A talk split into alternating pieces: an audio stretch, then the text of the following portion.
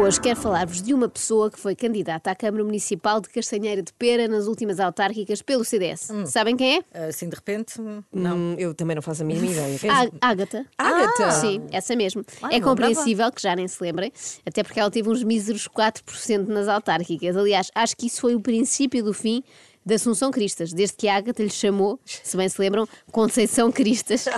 Nunca mais foi a mesma. Bom, mas a Ágata é muito mais do que uma política falhada, é uma grande artista, isso já sabemos, mas ontem fiquei a saber que é também uma espécie de Sherlock Holmes no feminino. Ágata, que antigamente se chamava Maria Fernanda, contou no programa de Júlia Pinheiro ah, como surgiu este novo nome artístico. Quem é que se lembra, quem é que se lembra de, de que de que tu não podes ser Fernanda e tens que ser Ágata? Fui eu. eu nunca Tinhas que ser, tinha que ser, tinha que ser. Ela Tinha que gostou do nome de Fernanda. Não. A minha mãe dizia que eu era para me chamar Marisol. Ah, então até teve sorte, sim, Maria melhor. Fernanda é melhor. Se não tinha o mesmo nome de uma zona na charneca da Caparica, Pois é. Marisol. E de muitos cafés do país. O teu nome é Ágata. Por causa da Agatha Christie. Também, eu era fã e Era fã de Agatha Christie, imaginem só. Eu nunca pensei que a Agatha fosse fã de policiais. Aliás, ela podia mesmo ser protagonista de um desses romances, tipo Crime no Expresso do Oriente. Mas não só. Temos uma detetive privada aqui. Sabes E que não- eu, eu descubro tudo. tudo. Eu não descubro duvido. tudo. Eu não... Quando eu quero. E não preciso de fazer muito. As coisas vêm todas bater aqui à porta. Tem cá um anjinho, aqui qualquer coisa que me sussurra e eu vou lá por intuição, uma intuição super forte. É uma coisa que é inexplicável aquilo que eu, que eu consigo. Até aqui tudo bem, a Agatha diz que descobre tudo com uma perna às costas, mas de repente eu lembrei-me que minutos antes, na mesma entrevista, ela tinha dito isto. Mais magra, mais gira, quase com 60 anos, mas cheia de vitalidade. Ah, no meio disto tudo, não estava à espera, separaste. É verdade, nem eu. Ah, dizem que, que nós somos sempre os últimos a saber. Olha, lá fiquei eu sem o meu Francisco. Oh, Então, afinal, é uma notável inspetora, tipo Hercule Poirot, ou é a última a saber? Em que é que ficamos? Eu acho que está a perder qualidades a Agatha, porque nos anos 90 ela era muito mais atenta a indícios suspeitos, lembram-se? Já desconfiava quando chegavas tarde. Cá está. Pois.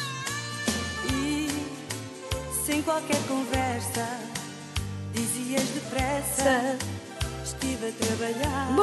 era Cá mais astuta. muito suspeito. Era- Bom, era astuta. mas voltemos ao caso atual, 2019. Houve uma amiga minha de Chaves que, que me ligou e me disse: Oh, Agatha, então tu não sabes que ele anda com uma fulana de 33 anos, mais nova que tu? E eu disse: Eu não, estou a saber agora.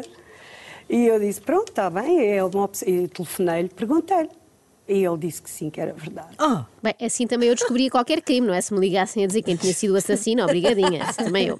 Mas todo este fim de casamento foi muito frio, não acharam? Ela Sim. ligou, estou, Francisco, olha, era só para saber se andas com uma rapariga de 33 anos. Sim? Sim. Ok, era para confirmar. Beijinhos e até amanhã. Beijinhos. A verdade é que a relação, isso é o Francisco, a verdade é que a relação claramente já não andava bem, havia alguns sinais preocupantes.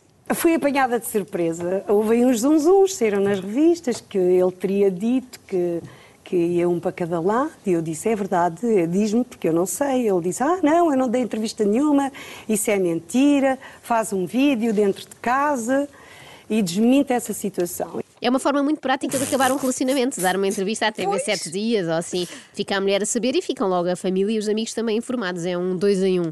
Há relações que acabam por falta de comunicação, outras acabam por comunicação a mais, com revistas cor-de-rosa ou programas de televisão. Quando num programa aqui da Cristina eh, teria dito que não sei até que ponto é que a minha situação com o Francisco estaria, porque não sei bem se era amor, se era amizade, se que era. Há quem mande indiretas ao parceiro ou parceira em posts de Facebook e depois há a Ágata, que o faz num dos programas televisivos de maior audiência em Portugal. Imagina o marido em casa a ver. Alguns casais comunicam com recadinhos colados no frigorífico, outros por SMS. Ágata e Francisco comunicavam sempre através dos média. É mais prático e não se gasta nem papel nem saldo. Bem verdade. que os homens transmo- transmontanos são muito. Como é que eu ia dizer? Ah, são muito preconceituosos, não gostam de dar o braço a torcer.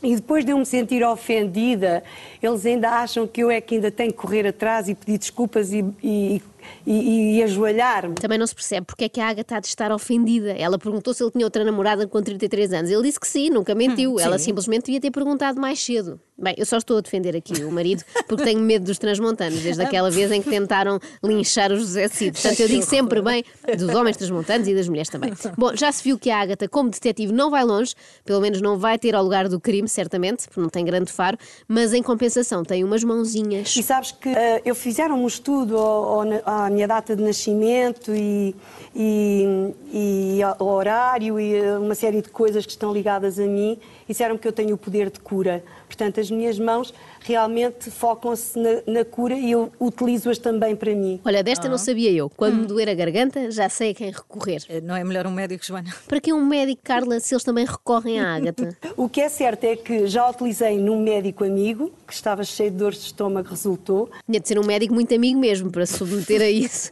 Eu espero é que não E fosse ela gasto. fez chá com as mãos. Ah, pois? Eu, sim, é verdade. Sim. Com os pés era mais, era mais estranho. Mas talvez também consiga. Eu espero que não fosse um gastroenterologista, não é? Se recorre à ágata para curar dores de estômago em vez de tomar um omeprazol. Bom, mas há mais casos clínicos tratados por ágata. Numa senhora que estava doente há uma semana, Foi ótimo este, passou a estar doente há duas semanas. Foi incrível. Acorde com a Joana, a Ana e a Carla. Às três da manhã. Na Renascença.